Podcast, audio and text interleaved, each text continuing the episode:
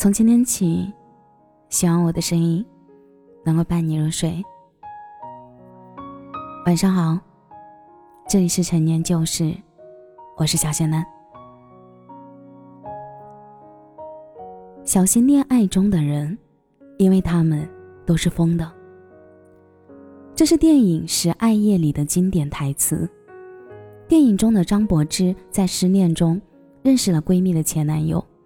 然后他们就在一起了，讲述了张柏芝和陈奕迅由十分恩爱到冷淡，再到分开的全过程。这部电影清晰地体现了一个男人由爱到不爱的过程，也展现了张柏芝逐渐失去自我的过程。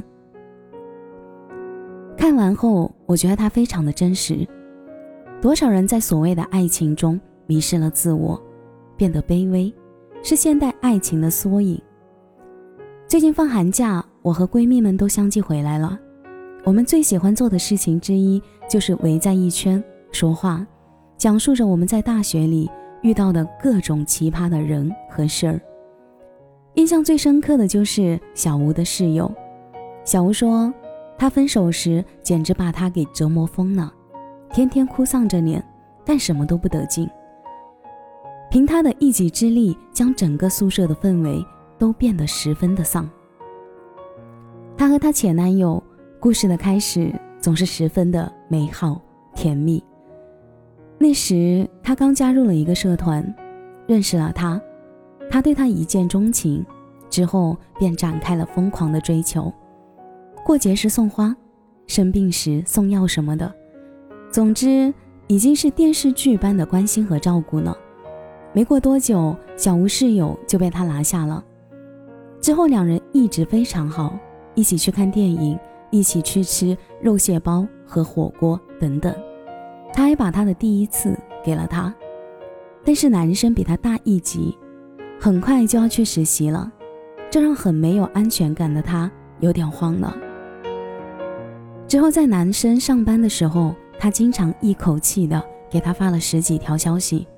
还要求一周一定要见次面，会因为男生没有及时回消息而闹脾气。天真的他以为只有吵架和生气才能看出我在他心里有多重要，但没有想到此时的他已经很疲倦了。也许男生是真的很累了吧，导致了连续好长的一段时间微信都没有主动联系他了。他也意识到了什么，于是。便趁着没课，偷溜着拎着行李来找他。到了后，他脸上什么表情也没有，冷漠的就像两个完全不认识的人。在一起的这两天，两个人并不开心，男生笑得很勉强，女生也觉得很尴尬。直到送他去火车站，那天他本来想轻轻的抱她一下，没想到男生后退了一步，说：“我们分手吧。”听到这里，我就想，男生好渣呀，一点都不负责任。有困难就应该一起克服啊，动不动就说分手，真的很菜。但接下来他的反应让小吴捏了一把汗。他的反应非常的偏激，开始的那几天就一直哭，还一直吵着要见他。男生此时已经下定决心了，所以怎么都不会见他。但是他竟然放话说，要是不出来见我，我就跳湖。这句话把小吴和他都吓到了，所以男生不敢不出来。一开始见面两个人还挺和谐的，随后他的情绪立马激动了起来，表示怎么样都不分手，甚至还用自己的第一次威胁他，嘴里还一直骂他是渣男，得到了就翻脸。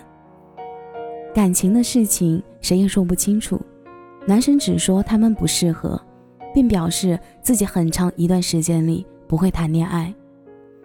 小吴说，男生在谈恋爱的过程中自尊心非常的要强，他跟家里关系很不好，宁愿借花呗，也不愿意问家里要钱。我觉得男生在刚开始工作时，肯定很迫切的想要证明自己，而他不断的打打扰他，让他考虑了这段关系是否还要继续进行。男生没敢删他的微信，怕他又出什么意外的举动。他还像以前一样频繁地浏览他的动态，直到有一天，他官宣了，他崩溃了，蹲在马路边大哭了起来。他没有想到，仅仅过了三四个月，他又谈了。对面还是个清新可爱的女生，之后他便疯了似的，各种查那个女孩的信息和背景，像个疯子一样。只要他听说那个女孩是个绿茶，心机非常重，还和好几个学姐撕破了脸。他听完后笑得好开心，嘴里一直骂她是个绿茶婊。随后他碰到个熟人，就说那个女孩的不是。别人讲那个女孩的坏话，他很愿意去听，还听得津津有味。小吴说他现在很反感她现在的样子，天天说话都离不了她前男友和她现女友，已经疯魔了一样。我和他们都发出声，为了一个男的这样子，真的不值得。他还年轻，有很多的选择和美好的未来。怎么就不能自己好好生活呢？后来想想，他只是不甘心罢了，觉得自己这么好，为什么还要分手？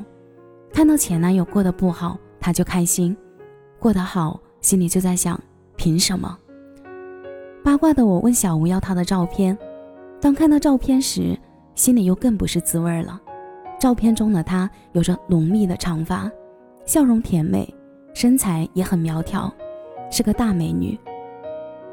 爱情就像一场大病，过了就好。但能不能完全好，还取决于你自己。明明知道有些东西要忌口，但吃了就永远好不了。通过身边的种种例子，我觉得女生不要太过于依附男生。就算两个人在一起了，也要有自己的生活和想法。不要想他了就进行电话轰炸，不要在他忙的时候。一定要抽时间陪自己，不要自己一味的付出。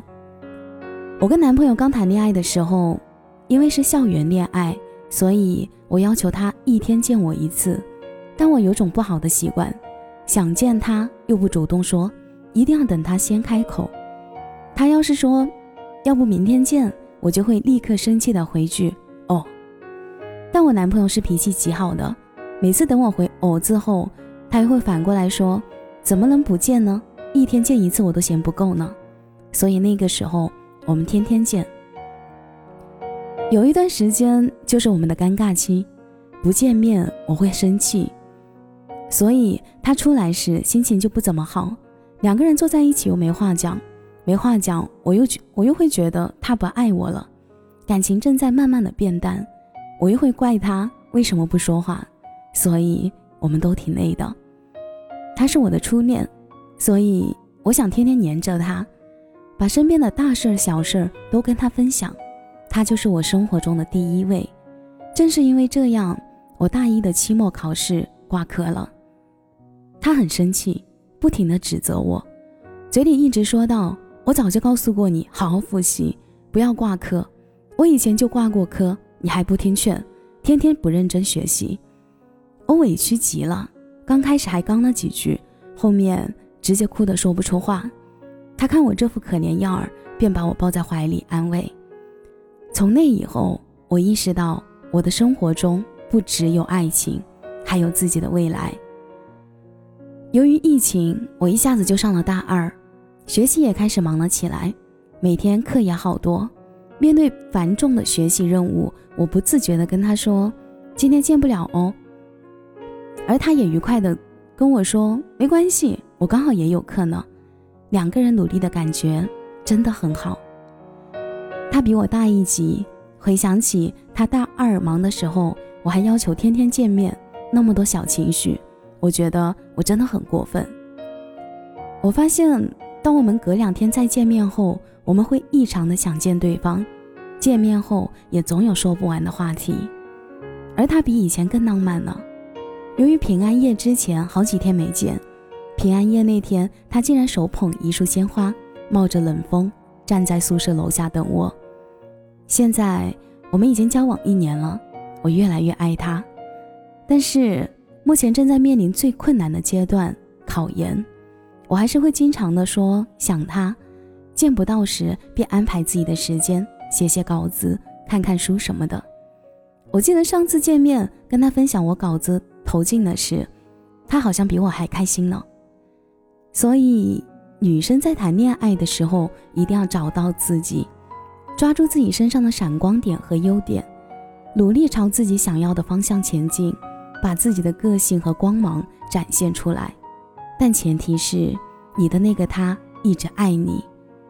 无能的男生只会把你的聪明和能干当成他犯错的借口，像前阵子热播剧《三十而已》中，顾家这么好，许幻山还是出轨了。跟你分开有段时间，我很恨你，恨你恨得入骨。我甚至觉得我对你那么好，你有什么理由不要我？我这么喜欢你，你没有理由这么对我。所以我说一些很难听的话，只是想让你也不也一样不开心。而原因是因为你伤害了我。后来我才明白，原来根本不关任何人的事儿，一切都是因为自己不够成熟。这是张柏芝释怀之后对陈奕迅说的话。那天晚上他们复合了，但是他发现自己已经不爱他了，于是掉头就走了，又遇到了另一个十二夜。无论是恋爱中的十二夜，相处间的距离感，还是分手后的挣扎，只要在任何一种情况中迷失自我，都是比较卑微的。更何况在一段感情中。还有值不值得之间的比较，但是还有一种幸福的例外，就像《恶作剧之吻》，袁湘琴和江直树先生。当袁湘琴把第一封情书递给江直树时，他已经做好了付出的准备了。很多人都觉得湘琴太傻了，一直都是付出的那一方，所有的开心和难过都源于直树。但我觉得。她是个勇敢的女孩，她是在大胆地追求自己的爱情。别人眼里的卑微，在他心里其实都是爱江直树的表现。他觉得值得，并且还以此感到快乐和满足。所以在爱情里卑微的程度感，多少取决于自己内心对于这段感情的衡量。如果足够幸运的话，那个人也会一直保护着。你身上的光芒。感谢你的收听，这里是陈年旧事，我是小贤男。节目的最后，祝你晚安，有个好梦。